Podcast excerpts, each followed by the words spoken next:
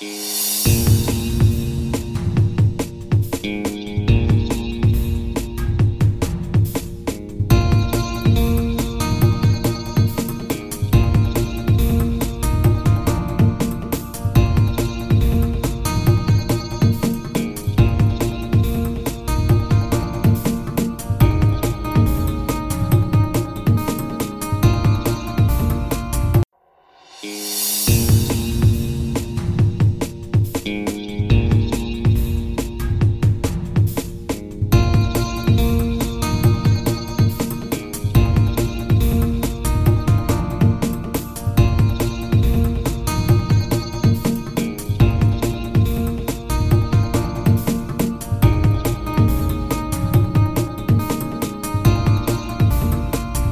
大家好，这里是听音辨位，我是脸男。我是杨，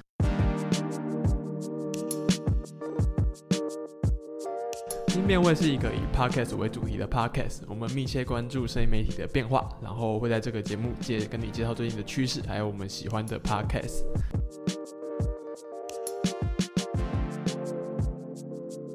呃，首先讲一下听众回馈的部分，呃，应该也不算听众，就是谢谢 podcaster 冲仔蛋在他的 EP 四十八第一次来台南，到底该怎么吃，推荐我们的节目。那时候就是听到的时候，想说，哎、怎么我们会？就是他他有一个广广告时间，然后我就想说，哎、广告时间应该是要接了夜配嘛，然后就是是推荐我们，我看是一开始看到他是在贴文先 tag 我，因为我不知道这件事嘛，就我还没有听，啊我那时候还没有听，然后想说，嗯，为什么要 take 我跟你？哎我就想说，哎、怎么了？然后原来是哦，他在节目中推荐这样。嗯，对，所以谢谢你冲仔蛋，然后讲一些最近的简单的讯息。我个人的好朋友润华裔男孩润南，然后他跟五楼室友的 Marks，应该还有其他人，嗯，还有那个虎迷嘛，对应，该有虎迷，对，然后他们一起弄了一个属于 podcaster 的录音室，嗯，反正就是润南的简单介绍的发文呢，就是他因为他们好像调查，觉得现在市面上的录音室的确有很专业录音间，可能都不太适合 podcaster，所以有太多一些其实 podcast 用不到的多余的功能，对，所以他们就是。呃，找了一个空间，然后有了录音器材，然后舒服的空间，然后如果在听的朋友们，然后想要开始做 podcast 或者已经在做 podcast，然后想要去看看或干嘛的，可以上任何地方搜寻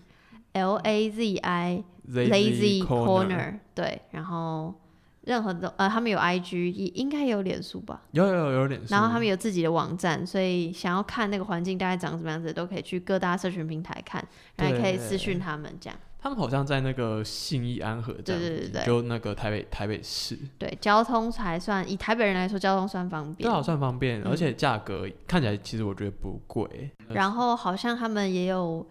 那个跟 First Story 合作的一个折扣还是什么啊狗的，反正 anyway 就是大家自己再去搜寻，有任何问题就是私讯他们这样，因为我也不知道。对我们也不是工作人员，你可以私讯 润南。对，好，呃，下面再推荐一个 Just Pop，就是我们之前提到过，呃，中国 Podcaster 杨毅他经营的这一个 Podcast 评论品牌 Just Pop 推出了一个英文的电子报。呃我觉得这还蛮酷的，就我有点进去看一下它里面在讲什么。他的想法比较像是说跟呃英文世界的人介绍一下中文世界，主要是中国的 podcast 发生了什么事。然后我觉得这这一件事还蛮有趣的，然后我推荐大家，因为这个电子报也不用钱，所以如果你有兴趣的话，的可以订阅一下。接下来是我们今天的主题，下一集 Joe Rogan 的广告要花多少钱？嗯、为什么要讨论这个主题？是因为最近百灵果他们发了一篇，在他们的脸书上面发了一篇文，然后讨论最近呃，我先回回前面一点讲好，就最近有一些呃 YouTuber 或者是一些 KOL 一起发起一个募资，那这个募资是要一起呃我们在《纽约时报》的头版下一个广告。那这个计划发动之后，白英国在他们的脸书发一篇文，说他们觉得这个做法蛮老派的，因为嗯、他们觉得你要你与其下纽斯头版，你不如去下呃找美国前十大的 podcaster 业配啊，或者是说请一些 YouTuber 做一个企划，他们觉得这样更有效，而且他们觉得美纽斯这个媒体还蛮轻松的。那他们后续也发了呃最后一集节目讨论说，那集节目叫做“你知道纽时其实很轻松吗？”然后来讨论为什么他们觉得这个 campaign 不适合下在纽时上面。嗯，这这集其实我觉得引发还蛮大的争议的。嗯，应该是说从那那篇贴文就有带带起蛮多的讨论，不管是同意的或不同意的。然后我先 F Y I 一下，我觉得这个 campaign 应该不算是 YouTuber 发起的，因为只是刚好参与计划里面有阿 D 有志奇，哦，对然后对对，然后还有连那个卧草的发起人，然后还有聂永贞，就还有一些很就很多各界不同的人。他们他们到底是谁发起啊？是他们共同发起？就是这是我觉得是共同发起，就是一个团队、哦对。然后，呃，其实我先先赶在脸男前面说，就是 in case 我待会的立场被影响，应该是不会啊。就是我看到那个马林国的贴文的时候，其实有一点震惊。因为我会觉得哇，好好，一是很敢说，但这本来就是他们的风格。然后二是因为我个人私自私下非常喜欢就是阿迪自己自己这一群人，然后也很喜欢聂永贞，巴拉巴拉，所以我就会觉得我我虽然个人没有投这个募资，因为个人 有点穷，但我就是帮忙分享这个企划，然后那时候我分享的时候，我就有写说，我觉得就是如果有人有多余的钱，我觉得这件事情可以。可以可以参与这个计划，那如果没有的话，就是一起关注。然后我下我自己在分享的那篇文，呃的时候，我自己的朋友在下面留言说，就是觉得好像我的确有朋友也有反映说，觉得不是时候，但不是不是后面像百灵国讨论说纽时到底轻不轻重，而是我的朋友觉得就是说，现在好像应该要 focus 在。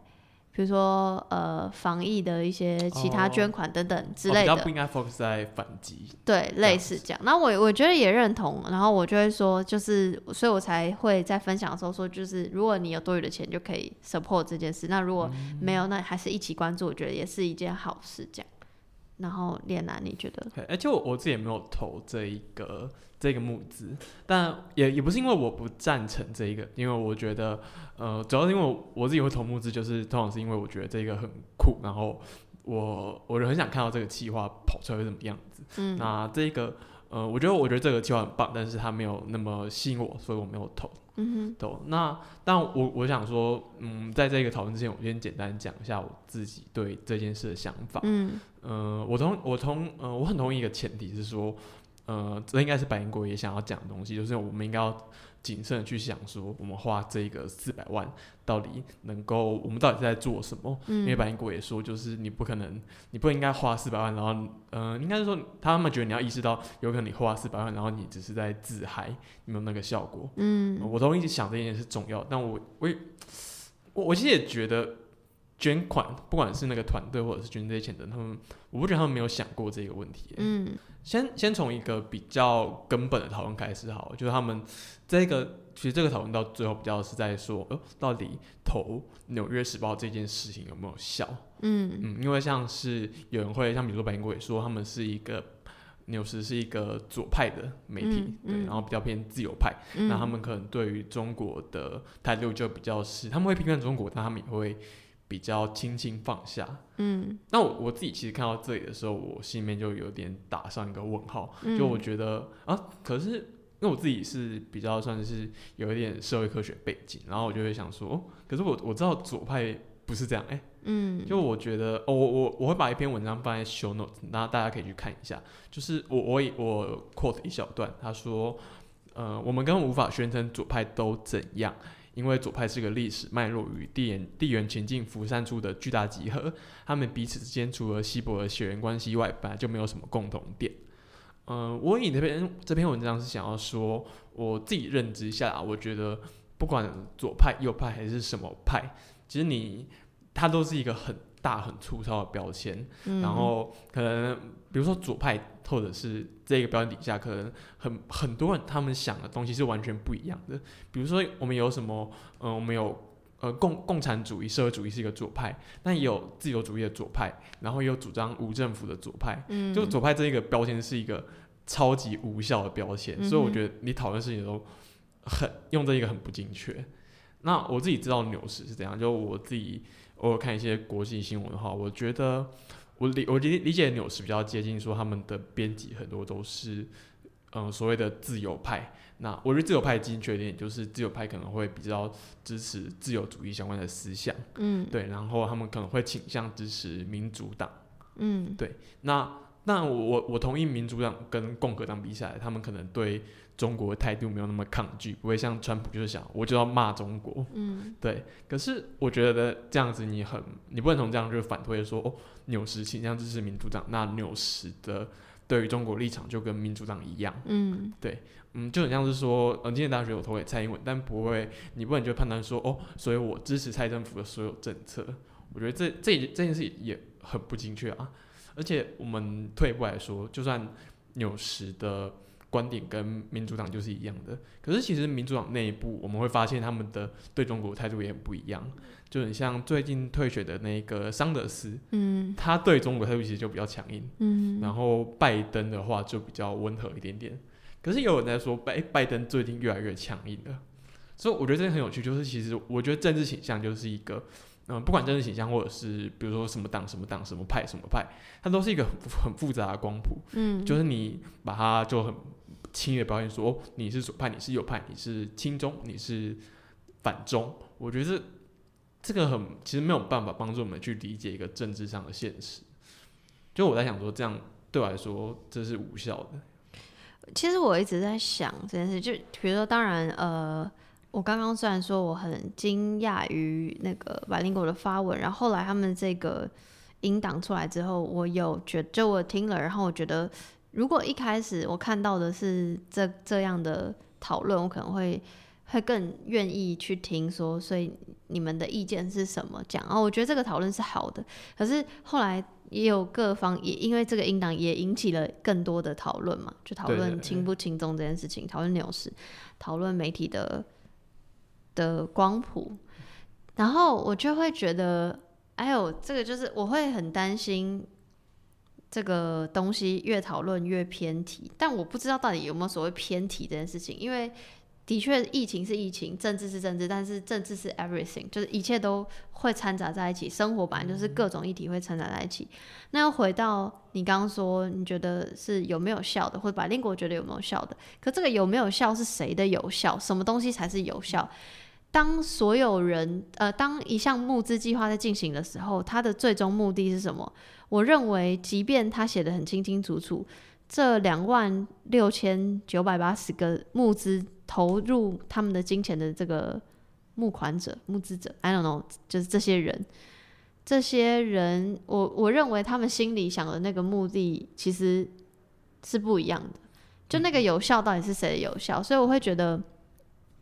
我记得他好像提说什么集体自嗨、集体自慰，对吧？嗯，我其实想到，我觉得可能是我个人职业病的问题。我想说，Oh my god，集体自慰很棒哎，你懂吗？因为我会觉得，我我虽然有点偏题，但是觉得自慰是一件好事，但和曾几何时它变成一个负面的词。第二件事情，算这个是我因为是我的 topic，第二第二件事情是，会不会自慰就是一个目的？而且我看到这个募资的时候，我第一时间我跟朋友我跟朋友说，我觉得这一个你要能不能反击到 WHO，我觉得这件事情是其次。嗯我，觉得它最重要的效果反而是凝聚内部的台湾没错，我就会觉得，其实对我来说，这件事情的目的的确就是不是防疫本身是一种发生，但那个发生对象是谁？的确，我们可 maybe 本来可能也有想要所谓反击或什么，可是我觉得那个至少我自己的话，那个意义是在于我们如何在这个时刻表现给这一代的人看，然后这一代的我们看，所以那个自卫的意思是我要怎么表达我自己对于台湾，嗯，讲说国家认同也好，或是讲至少在防疫上的表现的认同，这件事情要怎么传达？然后那个传达对象，我觉得反而是我们自己。我觉得这个是我认为这个募资计划很有效的地对，方。我觉得这是这是一个角度，这是就是一个很重要的角度。嗯嗯，我刚我刚刚讲的有效，其实比较像是说，嗯，比如比较像是说，你到底要让你的受众知道什么？嗯比如说你今天要，嗯，我觉得如果你要直接给纽斯一个，我们给他一个轻中的标签，我觉得这样对你，嗯，我觉得 S 我假如说我是一个传播国际新闻的人，我不会想要这样做。诶，就我这样的话，我不会想说，我就跟我听众说，哦，牛市就是轻中，然后你们就是要站在另一边，你们不要看牛市。嗯我觉得国际新闻这件事，嗯，了解国际的这件事很重要一个，应该是说你要知道每一个媒体或者是每一个人物，他到底是在什么位置上去行动的。嗯嗯嗯，我觉得可以扣扣我来一件事，就是我觉得应该是说你去想所有事情都应该要先了解，说你到底是站在什么角度去思考的。没错，对，就是比如说，我觉得就第一个你要先想说你到底是谁，你支持谁，你想看见什么，然后这个时候你去想说，哦，所以我要做什么，我要支持谁，这件事才是有效的。呃，比如说前几天看到不是那个川普断的 WHO 的金源吗？嗯我觉得这件事很多台湾人看就觉得很爽，就是觉得哦，对啊，川普终于出手，WHO 终于该下去了。嗯可是我觉得这是一个角度，但是你从另一个角度来看，比如说你从，嗯、我看到转角国际做了一篇报道，他们说对于，嗯、川普这个时候抽 WHO 的银根，对于很多中南美洲国家其实是一个很严重的威胁，因为虽然 WHO 在这一次疫情里面做的很烂，可是很多国家还是要依支依靠 WHO 的援助去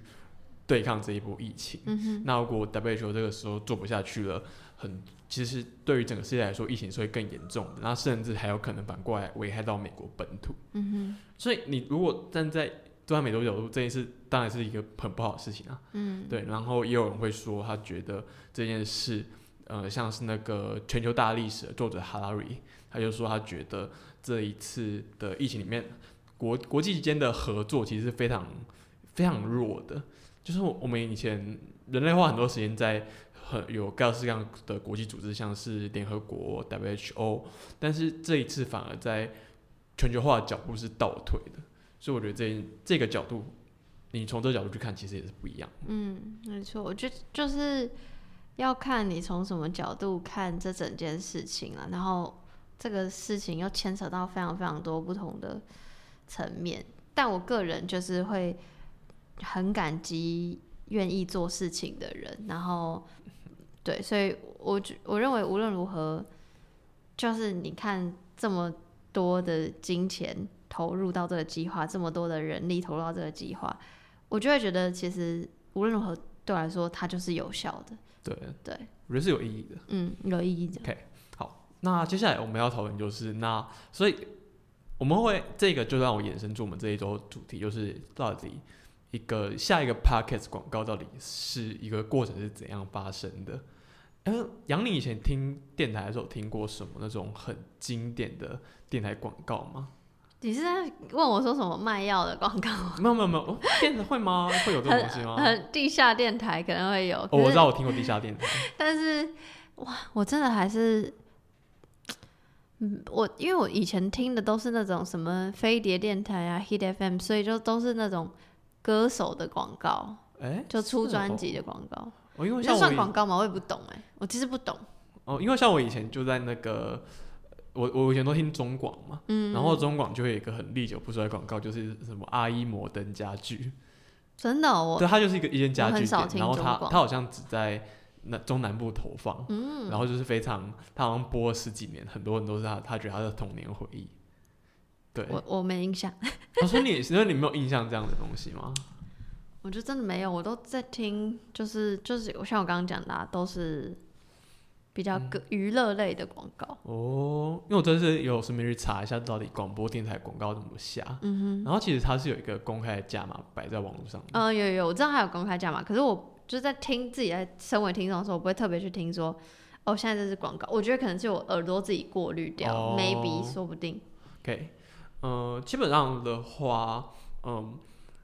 下一个 podcast 广告有，我们当然有两种下，我就这样整整理一些国外在相关的广告资料。那它会有几种下法，一种的两种，一种叫做嵌入式广告，这个比较传统，就很像是说我们，比如说我们刚刚我们现在就念一段口播，然后推荐，比如说什么可口可乐，我觉得可口可乐很好喝，然后它厂商有听到吗？对然后可口可乐现在打八五折，然后你输入我的连来折扣嘛，叭叭叭叭。呃，没有，这这件他只是在举例，也没有这回事，对没有八五折。对，没有，就是输入你的折扣码购买，然后可以叭叭叭，这就是一个嵌入式广告，一个口播。然后那另一种，嗯，这个这个比较传统啊，然后它其实也比较简单，就是你只要认识任何 p a c k a g e 认认识一个任何的厂商就可以做的东西。嗯嗯。那另一种叫做动态广告插入。嗯哼。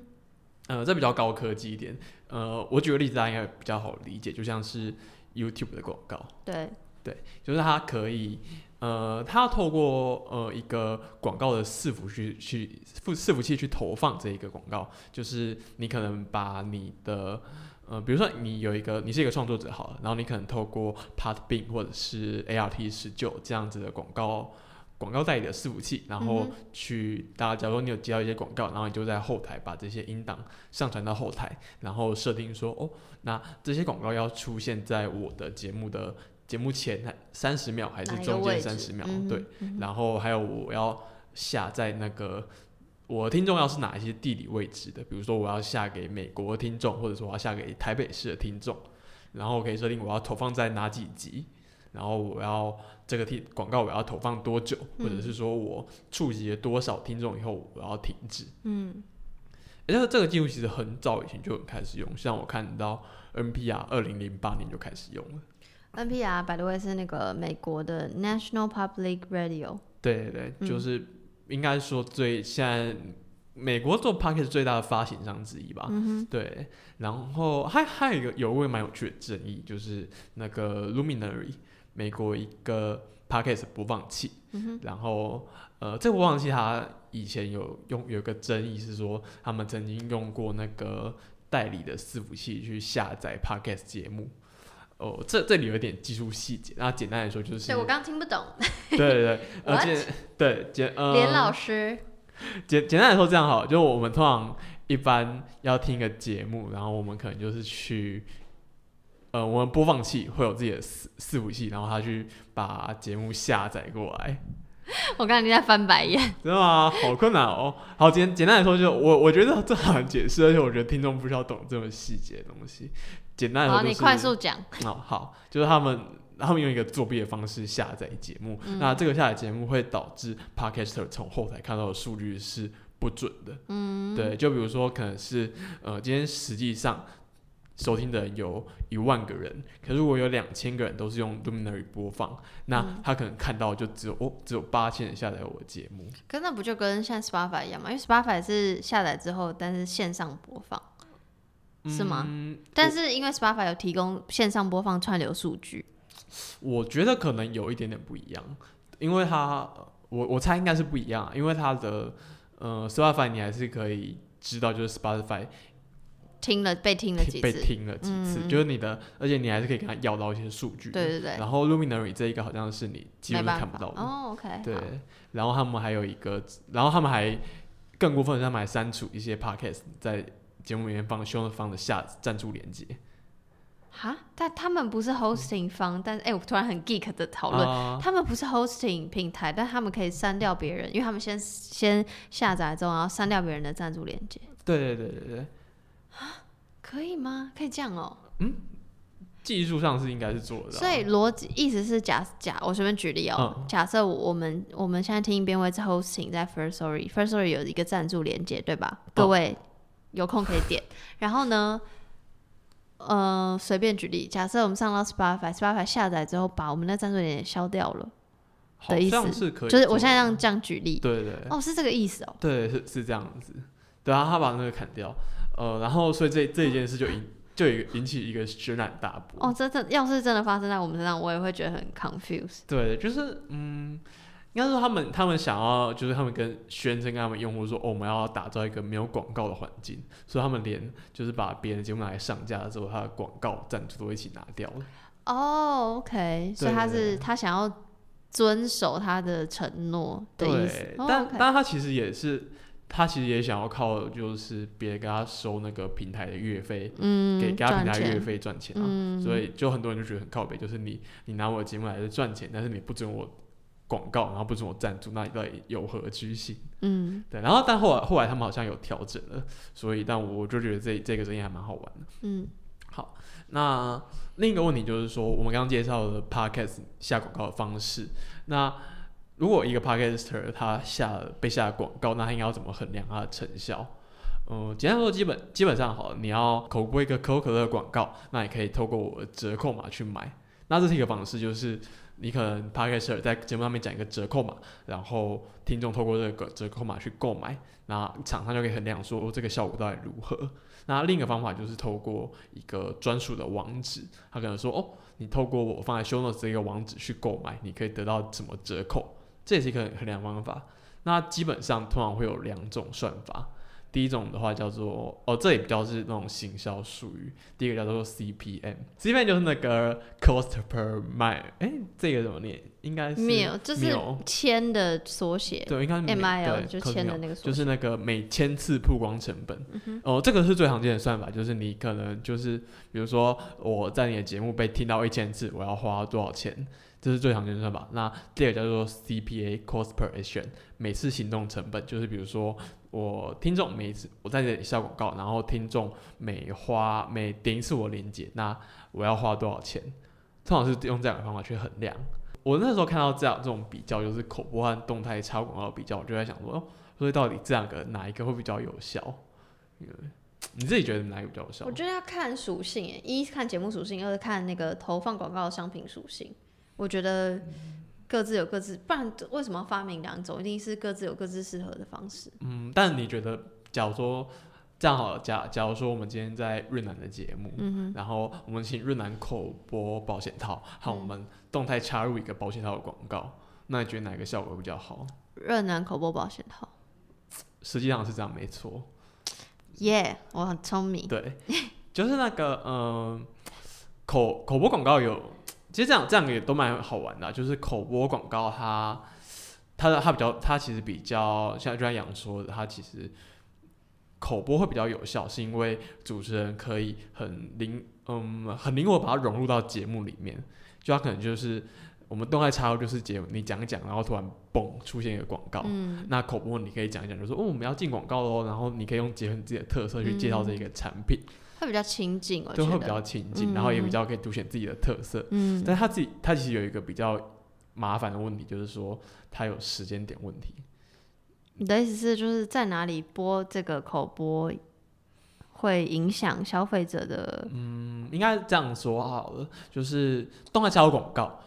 那就是你随时，他意思就是说你随时都可以，因为时间不同去调整的广告。比如说，嗯我今天，呃，我可能二零二零年一月发一个节目，那到二零二零二零年的十二月，其实还是有听众会来听这个节目。嗯，那我假如说我用哦，动态。对，我用动态哦，插广告插进去的话，那那个时候就是还是嗯，这个广告都是有效的。嗯，但假如说今年二零二零年一月我接了一个口播，嗯然后这个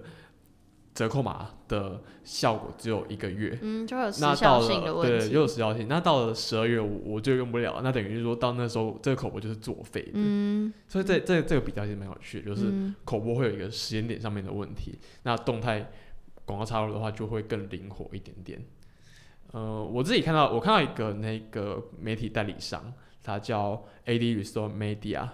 那他他们就有一个算出一个结果，说你从 CPA 的角度来看，就是它是实际上去计算你每让观众采取一次行动，比如说点一次连接，到底要花多少成本？那他算出来，他们就说，我们发现嵌入式广告的效率是动态插广告的三点五倍。就比如说，我们同样要让听众点一个连接，那嵌入式广告可能要花只要花一块，但是动态插广告要花三点五块。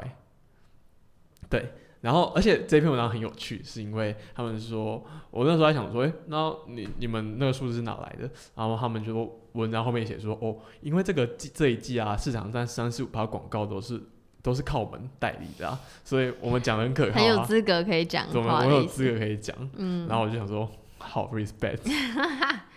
真的真的 respect。他们真的好像真的是代理很多广告，就像是我们 YouTube 的广告也是他们代理的。哦，对啊，所以他们还蛮大的。好，那另一个有趣的点是说，那到底通常这样的广告到底有都有多长？呃，我发现一个还蛮蛮有趣的计算机的功能是，它可以帮你算一下你下一个 Podcast 广告要花多少钱。嗯、简单讲一下好了。呃，因为我刚刚说最常用的是 CPM 嘛，嗯哼，那我看到它这个计算机统计起来，目前的行情，三十秒广告的 CPM 通常就是二十一到二十八块美金，哦，这里是美金，对美美金，没有没有台币，台币的话太便宜了。对啊，好像说起太便宜，，对美金，所以是大概六百左右，对，就假如说你要让你要在这，假如说嗯这样这样举例好，假如说这个节目每一集有一千人收听，嗯。然后你要花在这一集里面插入三十秒广告，那你就要花二十一到二十八美金。嗯哼，对对对，那六十秒的广告，它的 CPM 是二十四到三十二美金，嗯所以长广告基本上是比较贵的。嗯然后，所以那假如说今天我们有一个一万人收听的节目，那我们给他做六十秒口口播，就要花两百九十块美金。哇，对啊好，，OK，好，厂商。一直 Q 厂商，然后需要厂、欸其实最近我最近真的是有陆续收到一些人在问我，不不是问问我要不要夜配啊，我 就我还我还我我现在的表情是满心欢喜的看着脸男，想说我们终于要出头天了没有，好像也也是有人问夜配的部分啊。真的哦，对，你怎么没有跟我讲？你要独吞哦。没有啦，不是因为 因为我后来跟他说，我觉得我们不适合做这个主题，没错，对好，，因为他是脸男做的决定就是对的。对，但但有有人在问，有别的 p o d c a 来问我说，大家觉得亚叶配的价码应该怎么哦算？，OK，你说要怎么开会比较好？对怎么会问你啊？我我不是说你不专业，我的意思就是，总觉得业界还是会有业界的一套逻辑，而且我觉得我自己观察，我觉得没现在还没成立。对，OK，就是我觉得大家都还很觉得很试水温，试水温到底自己的。价，就很多拍的时候会不知道自己的价值在哪里，那他可能就是你可能给他一千块都很开心，真的，我会很开心哦。对，可是但实际上可能你算起来你的价值远远不止这个价，我真的哦。对，所以很那我待会节目结束后，请你帮我算。哇，对啊，然后所以所以就是要，我觉得这个这个行情，就是我刚刚讲的是其实是美国的行情，那到台湾的行情可能又对，可能又不一样，其实不一样文化上也许有点差异。对对对，因为像呃，比如就是说我觉得是因为你看美国是英文，所以英文它可以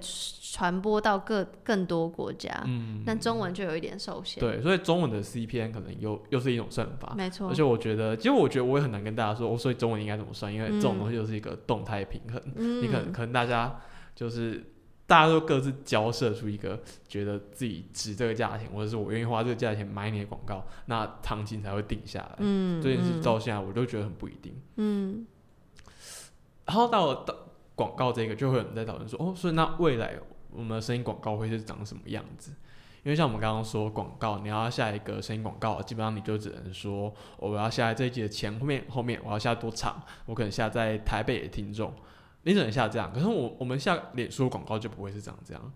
比如说，通常一般在下脸书广告，我们可以知道更细的，比如说我们要下男性的，然后我们要下这一个人的的兴趣是什么兴兴趣，比如说这个兴趣可能是高尔夫，然后或者是说可能是嗯手摇杯这样子，对。但在传统上，在 p o c k e t 你是做不到的，因为 p o c k e t 这个技术的局限就是这样，你只能拿到到这些数字，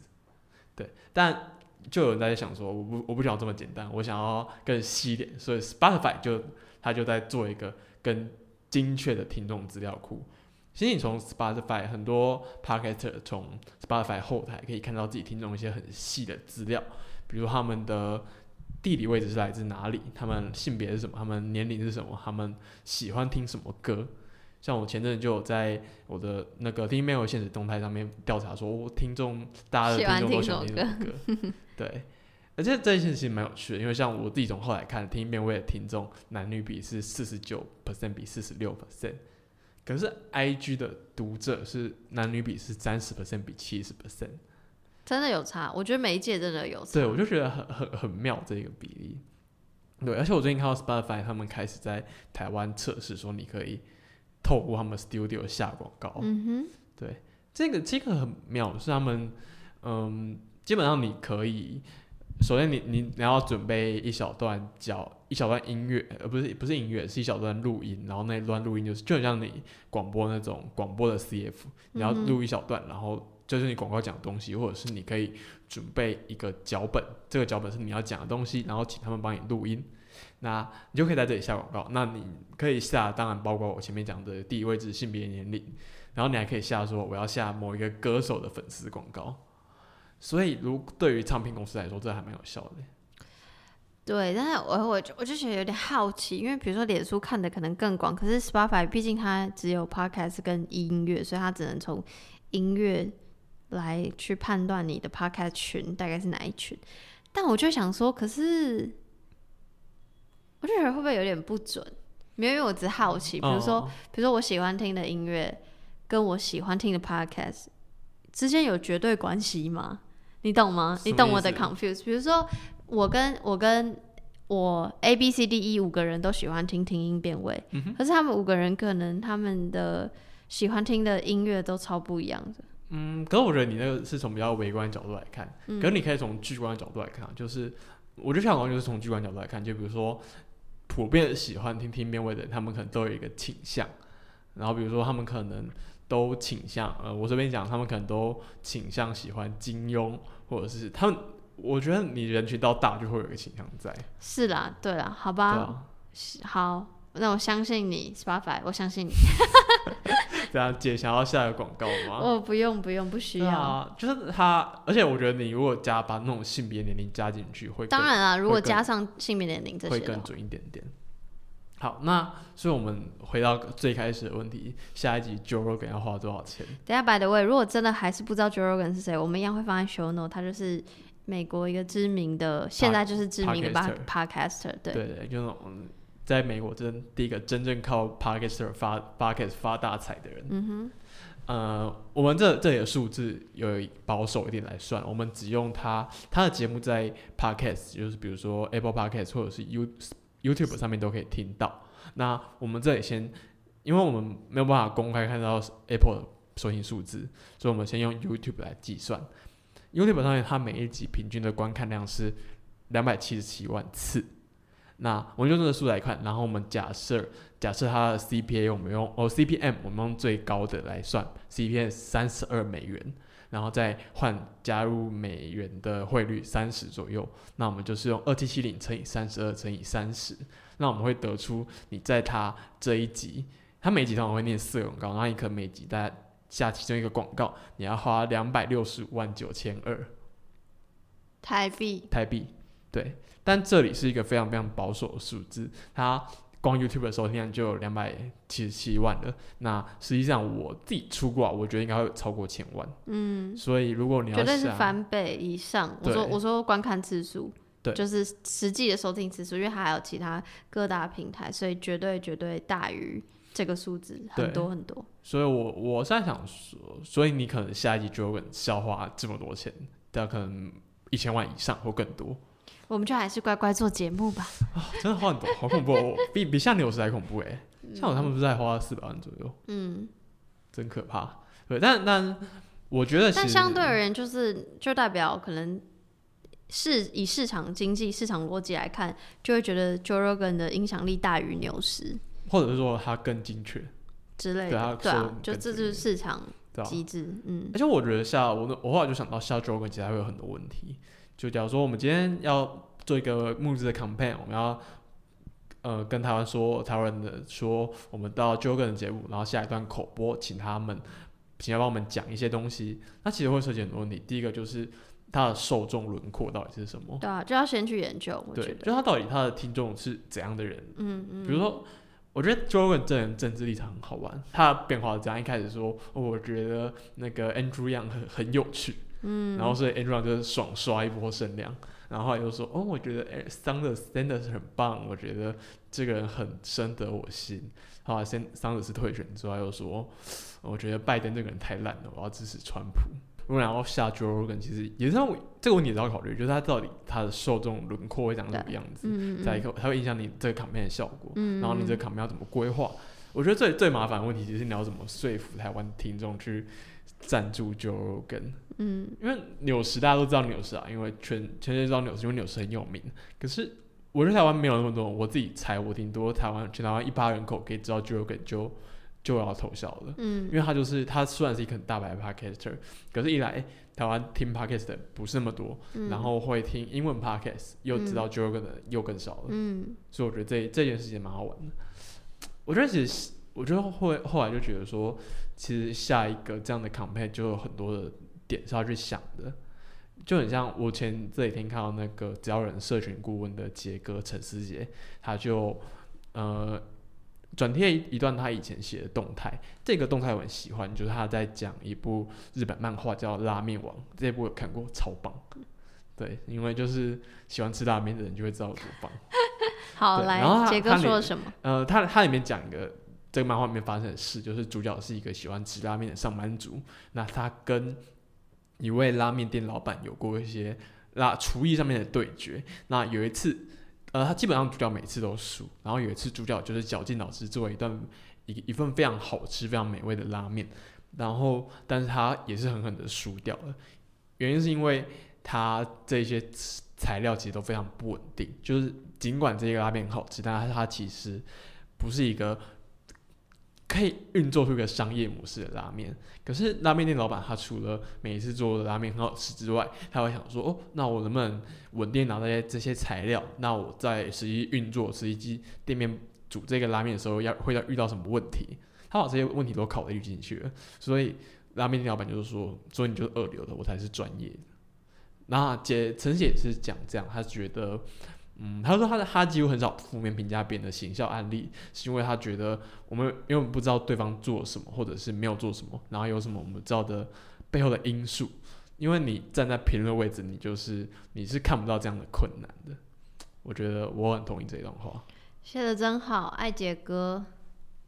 然后直接进今天的单集推荐。今天第一集是我推荐的，四月十号 Barney 的 Barney Talk 第十九集，从头开始聊聊顶上那几根毛。来宾是男子汉理发厅的老板吉哥。呃，这集的内容就是 Barney 跟他，就是我听节目里面像应该是他从高中就剪到现在一个理发厅的老板在讨论男士理发的文化。然后我就觉得，诶 b a r n e y 这个人来讲这主题很很妙。为什么？就我觉得 Barney 是一个很妙的人，就是他，他感觉就是会 care 他头发造型的人。对，就是他是那种会穿，就是参穿参加西装版聚会，然后嗯弄个油头，然后还拿一个手拿包的人，就我觉得很精致。这种我觉得这种人很妙。真的吗？我身边蛮多这种人的真的。假的？因为 by the way，因为我跳 swing 就是一种哦，复所以 swing 会有很多的，呃，应该说这是一种复古的舞，然后大家就会就是穿的比较复古，穿西装什么的没的，所以的确会有一一一些零星几个人也是会比较 take care 自己的外在打扮。我很少看到有人拿手拿包，我觉得这是一个，就我知道国国外有，但是我台湾真的很少看到有人在拿，就觉得之前看到 Barney 的封面放了一个他去参，应该就是西装聚会的照片，嗯哼嗯哼我想说，诶，干好好帅哦。好，那这一这一集我蛮喜欢的是他，我觉得他蛮有趣的，他里面的跟这个老板对谈，然后那老板就说，他觉得台湾男生从从小到大都没有接触到关于美这个东西的任何资讯，而且这件事我真的是深感同意。我觉得男生女生都没有，就是跟男女无关，就是本来美感训练在至少我这个年代的教育没有被提及，哎、真吗？但我觉得男生就是都是主科，这国英数字社这种很少就是美术相关。但但我我自己会我自己会想比较理解这样理解，就是我觉得男生之间也不会讨论，就是说什么哦你发型要怎样怎样怎样，但女生之间不会不会其实会讨论？我自己不会，是哦，我很虽然我很不想要用这个词，因为我就是偏 man，但算 man 没有一定的应该要有的印象，但刻板印象里的 man 就是我比较小时候我拿到那个洋娃娃，我就把它头扭断，好恐怖哦！就我喜欢拆解东西，you know，就是我、哦我也我小时候不会特别，我真的会 care 发型是到早呃到就是开始看 YouTube。为什么这个 YouTube 有什么关系？因为 YouTube 就会不好为什么我就开始看了一个可能编法相关，然后就是研究编法，哦，所以真的是很晚，我真的是很晚才会 care 这个。哎、我也是很晚，我到差不多到了大学吧，因为我大学其实都是给我妈剪。哦，我觉得这件事很荒谬，就我妈是美术老师，然后她就觉得说，哦，那我去大卖场买一个剃刀，我应该就可以剪头发了吧？妈妈很厉害哎，我觉得这件事很荒谬，就那我要看你以前剪的照片，待会给我看。我不知道，但我就觉得好看，但我觉得这件事很荒谬。OK，所以我到我也是到大学以后才会去一些，就是去一些沙龙间看，然后就嗯想说自己发型应该怎么呈现。嗯我也去过那个男男士理发，就帮你说这种男子理发厅，嗯它很妙。就我去过，师大旁边就有一间，然后他就你进去里面，不管怎么样，他一律推你剪油头，哦，很酷。对，就这这件事还蛮好玩，因为他们他们的专精就是油头或者是那种寸头，嗯嗯然后他们就会觉得男生剪油头就是帅，所以嗯他就会不管你你说你需要什么，他一律推你剪油头，他觉得他就想推坑你，那很棒。所以我觉得，我觉得其实这一这一集里面讨论了很多关于男士理发，或者是说，比如说男生应该怎么保养头发，比如说你要怎么洗头之之类的概念，我觉得很适合有想要接触这方面的男生去听听看。而且我我想到我以前看过读过一篇社会学论文，我觉得很棒，就是他是那个中山大学的陈美华老师，中山大学社会系，然后他他这篇叫做《美发作为身体工作，从苦劳到美感协商的身体化劳动》。呃，这篇我觉得很酷，就是他，因为我一开始就是走进去那种沙龙的地方，就有一种文化冲击的感觉。然后这一篇就写出了很多，我觉得哦，我到底是体验到怎样的文化冲击？像比如说他他们这里面提到，他觉得美美法是一个很着重说故事的行业，因为好的造型师就是可以说出你这个发你你的身体适合怎样的发型，那个发型有什么优势，就是你怎么去诠释这个发型技术的重要性，其实比你甚至不会低于你的技术本身。嗯，对对对，而且像是他也觉得洗头是一个非常非常亲亲密的行为，就是亲密性很高的服务。嗯，对，就是你想想看，他一般你很少会有一个机会是，你是一个成年男女，然后你头发被别人这样搓揉，这样去碰，这个很很亲密的行为，而且真的耶，因为我想说，亲，就是我其实是很 touchy 的人，就我我很不介意肢体碰触，可是碰我的头就有一点，哎、有点超过咯。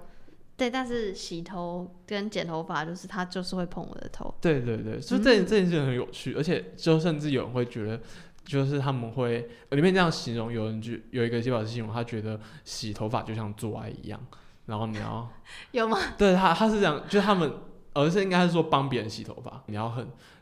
密切去注意一些对方的感受，嗯这样子。嗯嗯，对，然后所以很多人就会觉得说这是一个享受，就是帮别人洗、被别人洗头是一个很很大的享受。嗯我自己其实也会觉得啊，就有时候去洗碗、洗头，然后被别人洗头发，就觉得好爽。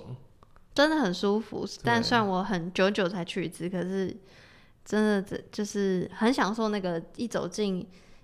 理发厅到走出来的那整趟过程。对，就是他，他就会让你觉得你是一个可以被呵护的人。嗯，对，所以他我就觉得这篇真的超棒，推荐大家可以读一下看看。下一个是我推荐的，然后是科技导读在四月十三号的 EP 九十二，我们都是不必要的人。其实就是这一集节目，就大家就去听就对了。我个人没有什么反思，因为每次周新华就可以帮我们有一个很好的反，他就会，我就觉得他好能观察时事，然后好能提供反思，他的文章我真的是啊，这就是很棒，好不好？反正这集这集就是在讲。我们都是不必要的人，因为疫因为疫情的关系，很多政府或是不管是或或很多国家都会要大家限制，就是不要行动啊，关在家里啊，然后尽量不要出门，非必要不要出门，所以只有必要的人才要出门。但什么是必要的人？对，所以呢，他刚好就有一篇文放在 show note，大家可以去看。善用疫情危机修复市场不健康因子，还有列出来，就是有一群必要的人，他们是可以就不再禁止移动的这个规规定里，比如说医疗院所的人，比如说超市、杂货店、菜市场，比如说报纸、电视、广播，比如说加油站、水电行、消毒的人、邮差、飞机啊、计程车，巴拉巴拉，或居家照护者，这些人都是必要的人，剩下的我们就是非必要的人，所以大部分人。其实你是非必要的，对因为我觉得这个，我觉得名字取得很酷。然后当然，除了讲说我们是非必要之外，他是在点出说为什么这群必要的人，他们的薪资、或他们的报酬相对少，相对低，对，然后这群可能比较非必要的人们却一直在加班，然后呃福利可能相对好一点，然后就在探讨到市场市场机制，然后市场经济，然后一直到政府干预的这这些事情，然后人们要怎么看，然后我们怎么他们怎么看这样。然后我其实没有太多的，就像我刚刚讲，我没有太多的反思。我觉得他们讲的蛮好的，就是觉得疫情这件事情刚好说明了政府干预的价值，然后市场填补所谓政府不在乎的领域，可是又在这样的关键时刻，政府必须要出来做一点事情，比如说，比如说弄口口罩国家哦队等等、这些事情，是市场机制不会发生的事情嘛？对啊。然后重点不是说哪一端好，哪一端不好，就比如说，比如说美国就是非常走市场，然后中国就非常政政府控制府控制，嗯对。那关键在于是两者如何适时的搭配。然后他说，科技会决定这个两者调试的速度跟精准度，所以他就很完整的阐述了这个疫情下我们可以反思的东西，推荐大家去听，很棒。而且我觉得他也是在讲那种，就是那种疫情就凸显这一个体制的荒谬的地方。嗯像我今天我今天看到那个范科学总编郑国伟，他他也发一篇文章，他就说，他觉得大家可以想一下，对经济这么糟一件事，对环境却这么好，嗯就是我们现在经济有点衰退嘛，可是反而环境也开始有那种好转的迹象。那他觉得我们该问的是，经济模式到底为什么变成这样，而不是说我们什么时候可以恢复到以前的样子。嗯，我觉得这这一段超棒的，就我觉得他他他有点给 echo 到这一这一集。接下来呢也是我推荐的，我不晓得为什么，就是最近好像很需要舒服的声音，所以我分享跟大家推荐一个新的节目，叫《听书入睡》。然后这集是叫《艺术精神 Part One》，在谈艺术之前，想想我们是如何观看这个世界。然后，呃，如其名，它是听书，所以这本书叫《艺术精神》。然后为什么是 Part One？因为他之后他说他会分很多 Part。然后我跟你讲，这个主持人声音真的很好听，我要哎、我有听，我要真的。吓死！就是如果不是因为他刚好今天谈这个话题是我有兴趣的，不然我可能真的会睡着。然后呃，这一集就是在讲，如在谈对艺术，就是我为什么会对这个话题有兴趣，是因为我自己觉得我是一个离艺术很远的人，但是他在这集里面讲到，就是其实艺术就是充满在。生活之中，他说观看是就是艺术之本，然后他还说观看比表达更难，因为他觉得每一个创作者在创作之前都是要先观看，然后也就是因为如此，创作者观看之后然后表达，然后我们才能从创作者的作品中看到作者的所思所想。明明我们看的一件物品或东西，可能看的同一部电影，都我们看的东西都是一样的，可是因为我们自身背景我们想到的东西不一样。对，比如说我们的家庭教育或是同才相处等等，我们经验不一样，所以我们如何剖析这件事情的角度也会不一样。所以其实明明我觉得很酷的是，同样一个东西，我们看的角度不一样，所以我们怎么辨别，我们怎么定义这个作者想要给我们什么的讯息也会不一样。对，就是从我们的背景去出发我觉得这这一段我很喜欢这一段，就是这一段让我想到那个，你知道约翰伯格吗？我知道你要说他的观看的方式，对对对，你知道的原因是什么吗？为什么？因为就是就是要不是我大学念传播相关，我根本不会知道他是谁。哎、对啊，你那你应该那应该是你们必修读的吧？好像是选秀，忘了。Anyway，就是老师推荐读的，然后我就去买来看。我觉得当时看的其实必须老实说，当时看的一知半解。就他底他虽然很白话，可是他有些东西蛮深的。对我觉得我我觉得没有足够看够多的东西或够多的人生历练，会有一点想说也恭喜啊这样。对就是，但我觉得现在回头看，应该会是很好的读物。对对，因为他他里面就讲有一段有一段我很喜欢，它叫做那个我们注视的从来不只是事物本身，我们注视的永远是事物与我们之间的关系。没错，很棒。哎、对你很会提点，很棒。对，或者我就觉得这这个概念很像啊。嗯嗯，所以就是推荐大家，如果晚上睡不着可以听，他声音真的很好听。然后刚好今天这个主题我也很喜欢，对。然后下一个是也是我推荐的，他不好意思又是跟书有关，这个节目叫做耳朵书签。然后这个人的声音也非常好听，欸他真的很像 N，他真的。嗯。然后呢，呃，这集的集名叫《绝版雪花与蜜扇》。然后他很酷，是他有 Patreon，他有在做类似订阅式募资吗？哎、他好像也有在 Wave 上面直播。对对，还有还有还有。然后对，然后所以他的这一集也有文字档放在 Patreon，我也会放在 Show Note。然后他说他的节目介绍说，他就是会为大家选书嘛，耳朵书签，所以他的选书的标准就是 Goodreads 四分，然后豆瓣八分。如果大家不知道 Goodreads 是什么，它是一个美国的书籍评论网站，书籍评论网站，然后豆瓣就是中国在用的，对。然后当然不止书籍，豆瓣也就电影什什么都可以、漫画对，都可以，哦都都可以评分。然后这一集的话呢，就是讲《雪花与密莎》，它是一本书，但它其实是透过介绍这本书，想要分享另外一个东西，叫做女书。女书是一个字体，然后还有想要想要分享女书背后的文化意义。女书到底是什么呢？女女书就是世界上唯一专属女性的文字，是由女性创造、使用跟试读的。然后他就讲了一个这个女书的来源，这个故事可能不可靠，那也不确定到底是真的还是假的。但是 anyway，就是一个宋朝的故事，是一个被娶为王妃的女子，为了想要继续联系自己，因为以前规定就是不能跟家里联系。啊，不行哦，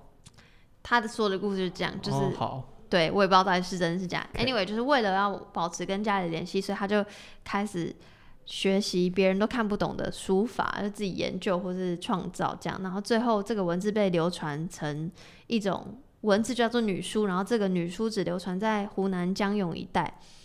然后，呃，他有说到女书跟瑶族有关，瑶族是有母系社会，但是在刚刚说的江永一带呢，是少数被汉化的区域，所以意思就是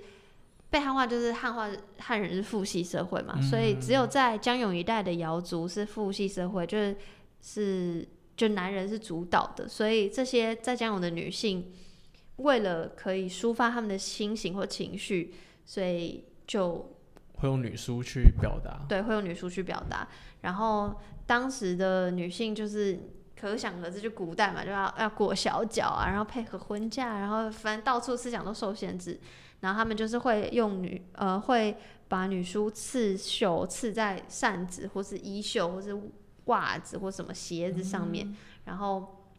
互相倾诉他们的 悲惨的心情，这样。然后这就是女书背后的文化意义。然后回到这个集名叫做《雪花与蜜扇》，它是一个好像是华裔美籍的作家写的一本书，然后这个后来这本书有改编成电影，这电影超酷，居然是李冰冰跟全智贤演的，是哦，超超超不懂。然后这个好好妙哦，